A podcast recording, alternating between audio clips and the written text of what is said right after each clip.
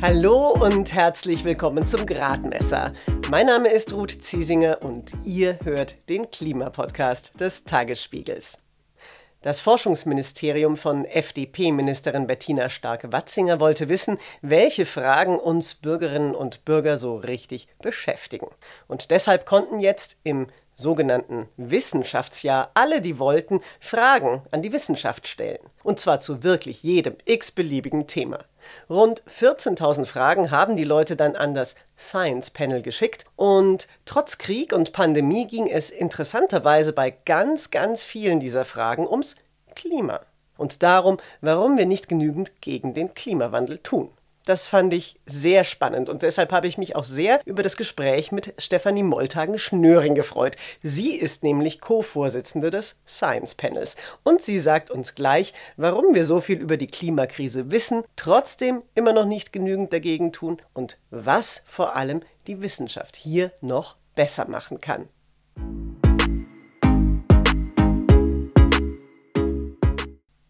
Stefanie Moltagen-Schnöring forscht zu gesellschaftspolitischer und Wissenschaftskommunikation. Sie ist Vizepräsidentin der Hochschule für Technik und Wirtschaft in Berlin und sie hat auch ein Buch darüber geschrieben, wie Kommunikation in Politik, Wirtschaft und Gesellschaft gelingen kann und wo bei der Klimakrise, wie wir ja merken, noch Luft nach oben ist. Gesprochen haben Stefanie Moltagen-Schnöring und ich im Videocall. Eine Frage, die im Zusammenhang mit dem Klima im Wissenschaftsjahr 2022 ganz oft gestellt worden ist, das war die folgende.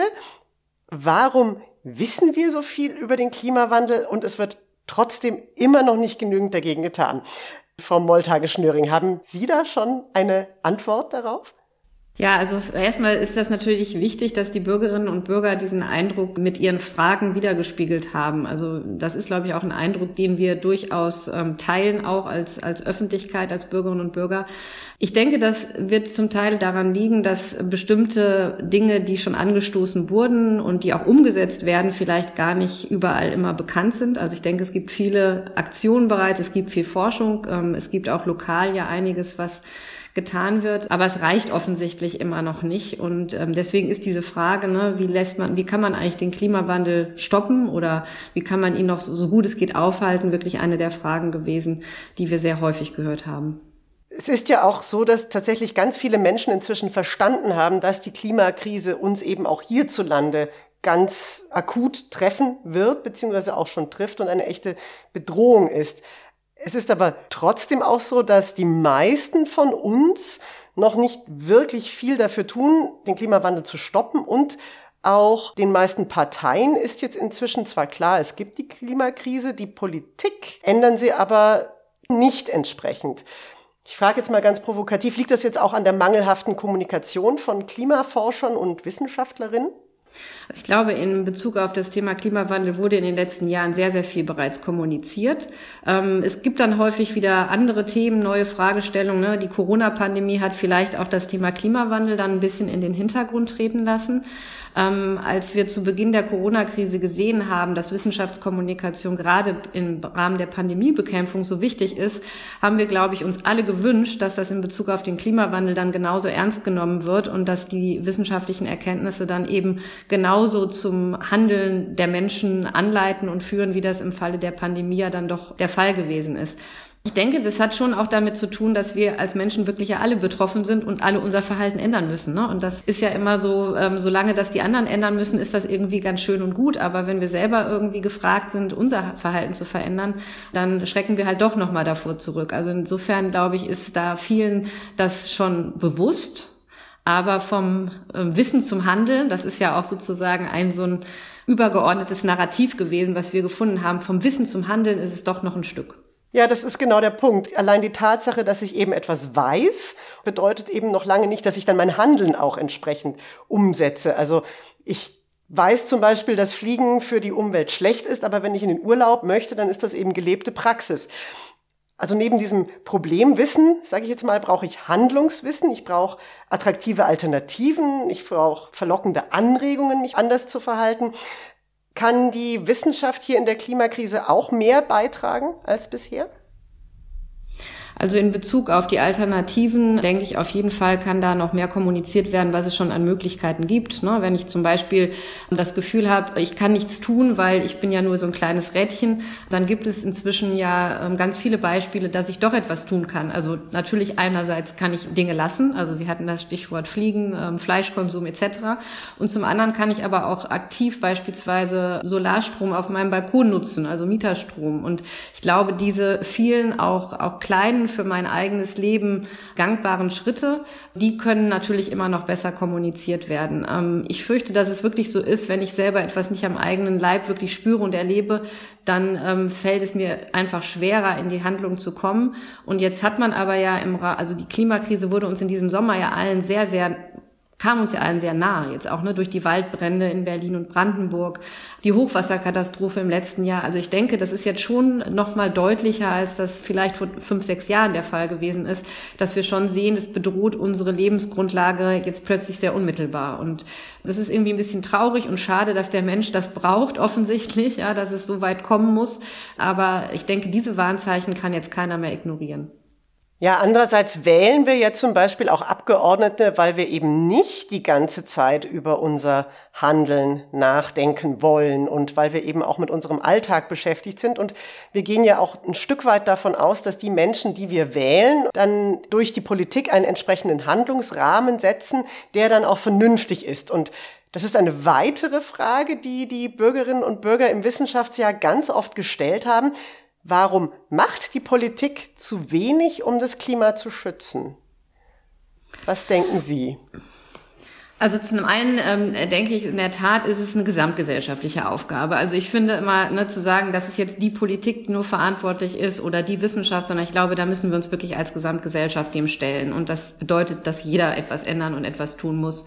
Aber auf der anderen Seite haben Sie natürlich völlig recht. Äh, Politik setzt Rahmen und dieses Rahmensetzen von Politik hat natürlich auch immer mit dem Aushandeln von Kompromissen zu tun. Also wie gestalte ich jetzt die Transformation so, dass sie sowohl ökologisch als aber auch zum Beispiel sozial gerecht ist. Ne? Also diese Frage wurde auch von Bürgerinnen gestellt und dieses Aushandeln dieser unterschiedlichen Bereiche macht es vielleicht der Politik dann auch schwerer, beziehungsweise sorgt dafür, dass solche Prozesse einfach länger dauern. Gleichwohl auch da wieder, ich denke einfach, dass wir jetzt an vielen Stellen sehen, dass wirklich ein schnelles Handeln auch erforderlich ist und dass die Politik da auch immer wieder dran erinnert werden muss. Und ich glaube, auch da hat Wissenschaft wiederum diese Aufgabe. Ne? Wissenschaft entscheidet das jetzt am Ende des Tages nicht, wie Gesetzesvorhaben umgesetzt werden, aber Wissenschaft kann natürlich immer wieder auf diese Fakten aufmerksam machen und immer wieder neu auch ähm, der Politik vor Augen halten, wie wichtig und zentral es eben ist, schnell zu handeln. Da würde ich gerne noch einen Moment dabei bleiben, was die Wissenschaft im Dialog mit der Politik machen kann. Sie haben vorhin ja auch die Corona-Krise angesprochen und die beratende Funktion der Wissenschaft im Blick auf politische Entscheidungen. Mich würde interessieren, wie dieser Beratungsfluss zwischen Wissenschaftlerinnen und Politikern in der Klimakrise aussieht. Denn ich habe auch in der Vorbereitung jetzt für dieses Interview mit Ihnen ein Gespräch mit Johann Rockström gelesen in der Zeit aus diesem August. Das fand ich recht interessant. Johann Rockström ist der Co-Direktor des PIC, das ist das Potsdam Institut für Klimafolgenforschung und er ist quasi eine der internationalen Größen auf diesem Gebiet. Und er hat, das wird in diesem Interview klar, zumindest bis zu diesem Zeitpunkt noch keinerlei Kontakt zum CDU-Chef Friedrich Merz und dessen Umfeld gehabt. Und die CDU ist nun die Partei, die im Moment die meisten Menschen in Deutschland wählen würden. Da habe ich mich dann schon gefragt, braucht es vielleicht mehr direkten Austausch zwischen der Wissenschaft und den verschiedenen Parteien, um einfach auch noch klarer zu machen, in was für einer Situation man sich denn befindet? Also ja, auf jeden Fall gibt es ja schon einige wissenschaftliche Expertinnenkommissionen, die auf verschiedenen Stellen beratend auch tätig sind. Sicherlich ist auch da wieder das durch die Corona-Pandemie nochmal verstärkt ins Bewusstsein auch getreten, dass es eben wichtig ist, äh, auch Expertinnen aus der Wissenschaft frühzeitig zu beteiligen in solchen Diskussionsprozessen. Und gleichzeitig haben wir auch da genau wieder diese Herausforderung, ne, ähm, dass Wissenschaftlerinnen und Wissenschaftler natürlich auch andere Aufgaben haben und jetzt nicht nur Politik beraten tätig sein wollen und können. Und von daher nicht erwartet werden kann, dass jetzt jeder Wissenschaftler oder jede Wissenschaftlerin gleich in ein politisches Beratungsgremium Gremium geht. Aber mein Eindruck ist, dass gerade auch bei den Klimaforscherinnen da einfach ein, eine sehr starke Haltung, ein, ein ganz großes Problembewusstsein da ist, dass es eben wichtig ist, diesen Dialog mit Politik zu führen. Und haben Sie den Eindruck umgekehrt, dass in der Politik, vielleicht auch in den Parteien, die sich bisher nicht so intensiv mit dem Thema auseinandergesetzt haben, jetzt die Ohren etwas offener sind? Also auf jeden Fall sehe ich, dass das Thema allen Parteien schon bewusst ist. Jetzt ist natürlich die Frage, wir haben jetzt wieder durch die Energiekrise ähm, auch an einigen Stellen einen Rückschritt. Wenn man jetzt eben feststellt, dass man doch noch nicht ganz ohne fossile Energien auskommen wird, so dass man da ja eben gerade dieses Ringen sieht. Ne? Also auch wie kommt man jetzt mit einer wirklich aktuellen Krisensituation, wie kann man jetzt damit umgehen? Und gleichzeitig hat man dieses Langfristziel, den Klimawandel möglichst aufzuhalten, in den Griff zu bekommen. Also ich glaube, diese, dass Politikerinnen eben genau auch in diesem Spagat stehen, ne? jetzt für die jetzige Situation, für eine jetzige Krisensituation Lösungen finden zu müssen und gleichzeitig eben diese Langfristperspektive im Blick zu haben. Es sind ja oft dann auch eher nochmal die wirtschaftsstarken Lobbygruppen, die dann im zweiten oder dritten Schritt dafür sorgen, dass ein Gesetzesentwurf zum Beispiel verwässert wird oder dass nochmal andere Interessen, die zum Beispiel gegen den Klimaschutz sprechen oder die den erstmal hinten anstellen, zur Seite drängen, dann wieder in den Vordergrund geraten. Wie stark ist denn der Austausch zwischen Wissenschaft und Wirtschaft? Also Wissenschaft ist häufig eben ja auch ähm, im direkten Austausch eben mit diesen Akteuren, gerade auch im Rahmen von ähm, beispielsweise Projekten der angewandten Forschung, ist man in der Interaktion. Dass jetzt die Wissenschaft bei der Wirtschaft dafür lobbyiert, äh, dass sie sich auch einsetzt in diesem Rahmen, diese direkte Linie sehe ich jetzt in dem Sinne noch nicht so stark, aber natürlich auch indirekt, wenn ich jetzt überlege, dass es Kolleginnen und Kollegen gibt, die eben in den Talkshows sitzen und sich auch dort immer wieder ins Gespräch nicht nur mit Politikerinnen begeben, sondern eben auch mit Vertretern ähm, diverser Lobbyinggruppen. Also insofern, da, da gibt es einen Austausch. Ich glaube, der ist jetzt noch nicht so institutionalisiert, wie er vielleicht an der einen oder anderen Stelle sein könnte, aber grundsätzlich nehme ich das schon so wahr, dass da auch agiert und reagiert wird. Sie haben ja gerade eben auch die Zeitfrage angesprochen und den Vergleich gemacht, dass der Krieg jetzt eine ganz konkrete, akute Bedrohung und die Energiekrise mit sich bringt. Auf der anderen Seite der Klimawandel ja genauso bedrohlich und existenziell ist in seinen Folgen, aber die Entscheidungen, die wir jetzt in Bezug auf Klimawandel treffen, eben sich auf die Zukunft beziehen. Wie kann man denn auch von der Kommunikation her besser, konstruktiver agieren, um solche Entscheidungen zu erklären, bestimmte Schritte zu erklären, ohne dann gleich in einen kompletten Katastrophenmodus zu verfallen und zu sagen, ja, wenn wir das nicht tun, dann wird sowieso alles ganz, ganz furchtbar. Also ich glaube, es ist ja die Zukunft unserer Kinder, das ist unsere Zukunft und ich denke mal, dass in dem Rahmen es einfach unglaublich wichtig ist, dass gerade auch die junge Generation da einbezogen wird und ihr Wort erhebt. Ähm, ich glaube, da ist ein sehr, sehr hohes Problembewusstsein für das Thema da. Ich glaube, dass hier dieser Austausch auch ne, zwischen den Generationen ganz wichtig ist. Wir sind nun mal in einer älteren Gesellschaft und jüngere Menschen sind im demografischen Verhältnis jetzt nicht die stärkste Gruppe, aber sie geht es natürlich vor allen Dingen an. Und ich denke, dass gerade hier dieser Austausch zwischen den Generationen sehr wichtig ist, dass Projekte der Wissenschaftskommunikation gerade auch in Bezug auf jüngere Zielgruppen hier an dieser Stelle sehr wichtig sind, dass wir da im Prinzip auch ja einen Dialog einfach miteinander führen. Und ich denke, da ist Wissenschaft gerne dabei und beteiligt sich daran. Mir ging es auch um diesen Aspekt, positiv in die Kommunikation, konstruktiv mhm. in die Kommunikation zu kommen, ohne jetzt dabei die Dramatik unter den Tisch zu kehren. Ja. Ich glaube, was halt eben an der Stelle wichtig ist, dass man sich auch mal mit einer Vision auseinandersetzt, wie wollen wir denn eigentlich leben? Wie wollen wir in dieser Welt leben? Wie wollen wir in dieser Gesellschaft leben? Und ich denke, dass an dieser Stelle solche, ich sag mal, Narrative fehlen, dass man sich eben, wie Sie sagen, ein, ein Narrativ wirklich, was jetzt erstmal davon getragen ist, wie wollen wir das denn? Wie wollen wir als Gesellschaft, was wollen wir dafür tun, dass das so passiert? Dass man eben eine, eine positive Zukunftsvision oder ein positives Zukunftsnarrativ kreiert. Ich denke, daran mangelt es durchaus. Ich glaube, da haben Sie recht. Es gibt diesen Reuters Digital News Report, der schaut sich jährlich den Nachrichtenkonsum der Menschen an über das Internet und der hat gesehen oder das kann man dabei rauslesen, dass den Menschen einfach die schlechten Nachrichten viel zu viel werden. Gerade bei den 18 bis 24-Jährigen, da informieren sich jetzt, ist gerade jetzt im Herbst herausgekommen, nur noch 31 Prozent überhaupt über die aktuelle Weltlage und das sind ganze 19 Prozentpunkte weniger als noch vor einem Jahr. Wie könnten denn auch wir als Medien zum Beispiel kommunizieren, um diese Menschen, ich würde mal sagen, wieder zu erreichen? Denn Fragen, was ihre Zukunft betrifft, haben sie ja ganz sicher besonders drängende eigentlich. Naja, es gibt ja einige Versuche durch auch konstruktiven Journalismus, also im Sinne von äh, konstruktiver Journalismus, dass auch positive Nachrichten ähm, einen Raum haben in Medien, dass das durchaus auch einen Effekt hat, dass mehr Medien wieder konsumiert werden, also wo es eben entsprechende Studien gerade aus den nordischen Ländern gibt, dass mehr Menschen wieder Nachrichten gucken, weil sie auch das Gefühl haben, dass jetzt eben nicht nur über Krieg und schlimme Dinge dort berichtet wird, sondern dass eben auch mal positive Nachrichten vorkommen. Ich denke, das, das sind so kleine Nudges, ist, wenn man so will, ja, durch die man vielleicht dann auch ähm, Menschen wieder ähm, stärker erreicht.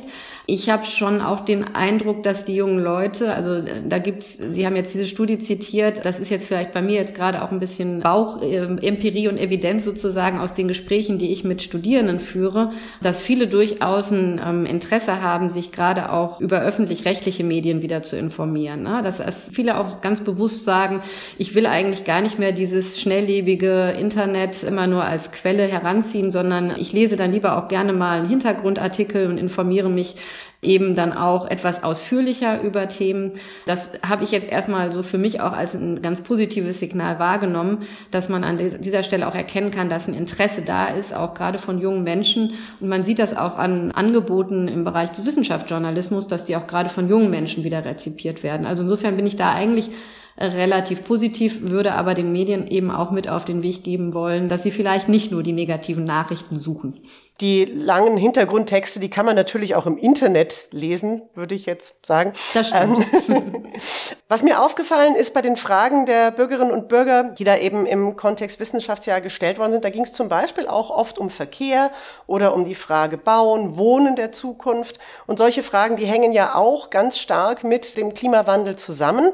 Die wurden aber von der Einteilung her oft eben dem Bereich Gesellschaft zugeordnet und nicht dem Bereich Klima. Ich frage mich, sollten wir vielleicht auch, wenn wir über Zukunftsfragen sprechen, vielleicht tatsächlich auch gar nicht unbedingt über Klima kommunizieren, sondern eben über Gesundheit, über äh, Mobilität, über Wohnungsbau und dann diese ganzen Konsequenzen, die der Klimawandel eben hat, da einfach mit einbeziehen. Ja, ich glaube, dass das Thema Klimawandel auf jeden Fall ein totales Querschnittsthema ist, ne? weil zum Beispiel ja auch die Frage, was hat das jetzt für eine Bedeutung für meine Gesundheit, das ist eben, ne, da kann man sich jetzt die Frage stellen, wo ordnet man das ein? Und von daher haben wir auch festgestellt, als wir die, die Fragen geklustert haben, dass wir in den großen Zukunftsräumen, wie wir es genannt haben, gar nicht das Thema Klima explizit erwähnt haben, sondern wir haben zum Beispiel einen Zukunftsraum gebildet, der heißt Beziehung von Mensch und Natur oder einen Zukunftsraum, der heißt ganz grundsätzlich Wandel zur Nachhaltigkeit und dann kommen sowohl Fragen des Klimawandels, aber auch eben Fragen der sozialen Transformation spielen da eine Rolle oder das ganze Thema Widerstandskraft für zukünftige Krisen. Und in diesen ganzen Themen findet sich das Klimathema wieder, woran wir einfach sehen, dass es eben so eine wahnsinnige Bedeutung hat und eine Querschnittsfunktion hat und wir uns dem Thema auch über andere Themen nähern können. Das stimmt auf jeden Fall. Müsste vielleicht die Wissenschaft oder müssten die verschiedenen Wissenschaftsdisziplinen untereinander auch stärker kooperieren oder zusammenarbeiten beim Thema Klimawandel? Also eben zum Beispiel Geistes- und Sozialwissenschaften im Blick auf gesellschaftliche Folgen jetzt nur als Beispiel. Oder wenn ich es andersrum frage, hat vielleicht die Wissenschaft selbst auch zu lange das Thema Klimawandel als so ein rein naturwissenschaftliches Thema behandelt? Also da kann ich Ihnen nur hundertprozentig zustimmen. Das ist übrigens auch nicht nur beim Klimawandel, sondern auch bei der Corona-Pandemie haben wir das gesehen. Ne? Das wurde dann halt als das, Virus als, als naturwissenschaftliches Phänomen betrachtet. Ähm, aber wir haben ja ganz schnell gesehen, dass das wahnsinnige Auswirkungen für Gesellschaft, für Bildung und ähnliche ähm, Themenfelder hat. Das heißt, dass wir hier ähm, mit Sicherheit eine noch stärkere Zusammenarbeit von Disziplinen brauchen. Wir merken das jetzt hier gerade auch ähm, ganz konkret. Ähm, sind wir in Berlin, haben wir einen ähm, großen Förderantrag gestellt, wo es eben auch um die Frage geht, wie kann Berlin resilienter werden? Und da haben wir eben diese Verschränkung von Klima und Gesundheit und haben eben auch ganz viele sozialwissenschaftliche Disziplinen bis hin zur Pflegewissenschaft integriert, weil wir eben genau diese enge Verbindung sehen und glauben, dass wir dieses Thema Klimawandel auch nur in den Griff kriegen können, wenn eben unterschiedliche Disziplinen hier ins Gespräch gehen. Denn es geht am Ende des Tages, haben Sie auch gesagt, natürlich auch um Fragen der Vermittlung. Und da ähm, können wir auch die Kommunikationswissenschaften ganz gut gebrauchen. Im Moment ist es aber leider so, dass Fragen des Klimaschutzes oder des Energiesparens wieder sehr massiv in so eine grüne linke Ecke gedrängt werden und das durchaus auch von einflussreichen Politikern. Also zum Beispiel der sächsische CDU-Ministerpräsident Michael Kretschmer, der raunt äh, immer mal wieder von einem Klimalockdown und der FDP-Bundestagsvizepräsident Wolfgang Kubicki, der ist da jetzt thematisch auch nicht so ganz weit davon entfernt. Wie kann denn die Wissenschaft hier auch entgegenwirken? Denn der Klimawandel an sich ist ja als Ereignis komplett unpolitisch und hat eben extreme Wirkung, zum Beispiel auch auf Finanzmärkte, Wirtschaft, Lieferketten etc. Genau, also ich glaube, in diesem Sinne sind dann die Wissenschaftlerinnen und Wissenschaftler hier auch gefragt und das tun sie ja auch, dass sie sich sehr stark auch bei solchen entsprechenden Narrativen, die vielleicht auch aus, der, aus Parteien kommen, dann ähm, auch dagegen zu Wort melden und eben auch nochmal sehr deutlich machen, dass wir auf Basis der Fakten, die wir haben, da gar nicht diskutieren müssen, dass es den Klimawandel gibt.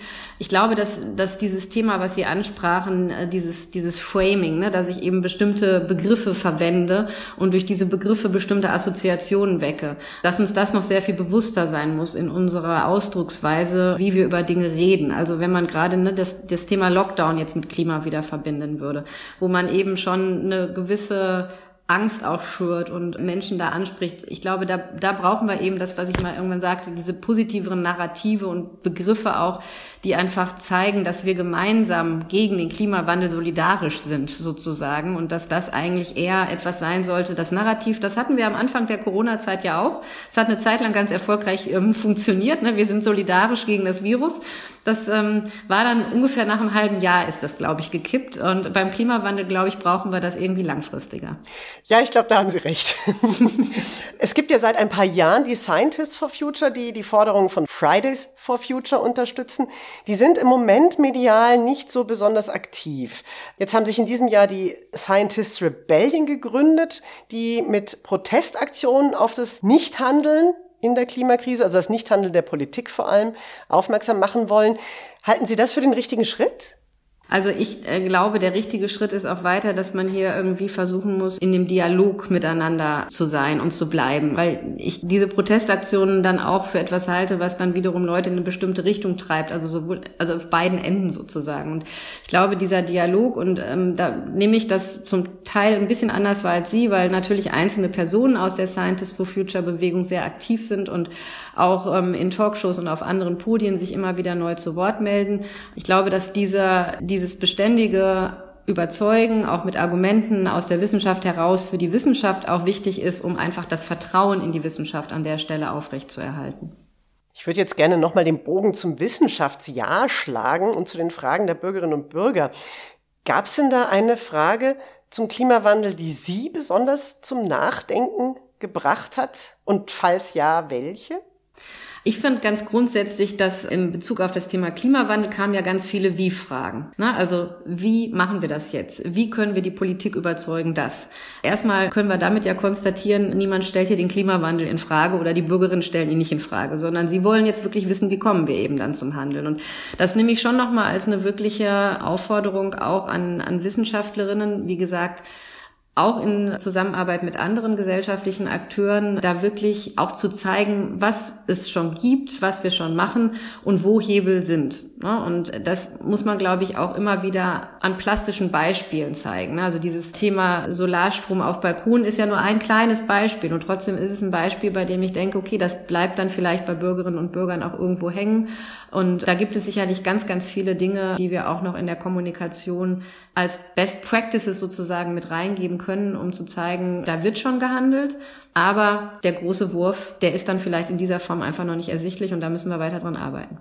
Und wie geht's jetzt weiter mit den Fragen, die gestellt worden sind? Also was können die Bürgerinnen und Bürger erwarten? Die Fragen werden jetzt erstmal übergeben ans Ministerium, ins Bundesbildungsministerium und sind eben dann, fließen ein in die Zukunftsstrategie der, der, Bundesregierung, auch in Bezug jetzt auf das Thema Forschung und Forschungspolitik. Das ist natürlich eh schon ein ganz wesentlicher Bestandteil auch gewesen, das Thema Klima und Klimawandel. Also auch unabhängig von den Fragen der Bürgerinnen ähm, war das schon Bestandteil auch oder wird Bestandteil sein der Zukunftsstrategie. Aber es untermauert einfach nochmal, wie wichtig das ist. Zusätzlich war ja auch ein ganz wichtiges Ziel des Wissenschaftsjahres, dass Bürgerinnen und Bürger auch das Gefühl haben, dass sie sich auch weiter beteiligen können. Also gerade das Thema Klima hat ja ganz viele Anknüpfungsmöglichkeiten auch für die Aktionen und Aktivitäten von Bürgerinnen selbst. Und dieses ganze, dieser Themenkomplex von Citizen Science, also Bürgerinnen, die auch mitforschen, das ist, glaube ich, nochmal ein wichtiges Thema, was dann auch hoffentlich von der Bundesregierung aufgegriffen wird und auch in Forschungsprojekten dann noch stärker Berücksichtigung finden wird.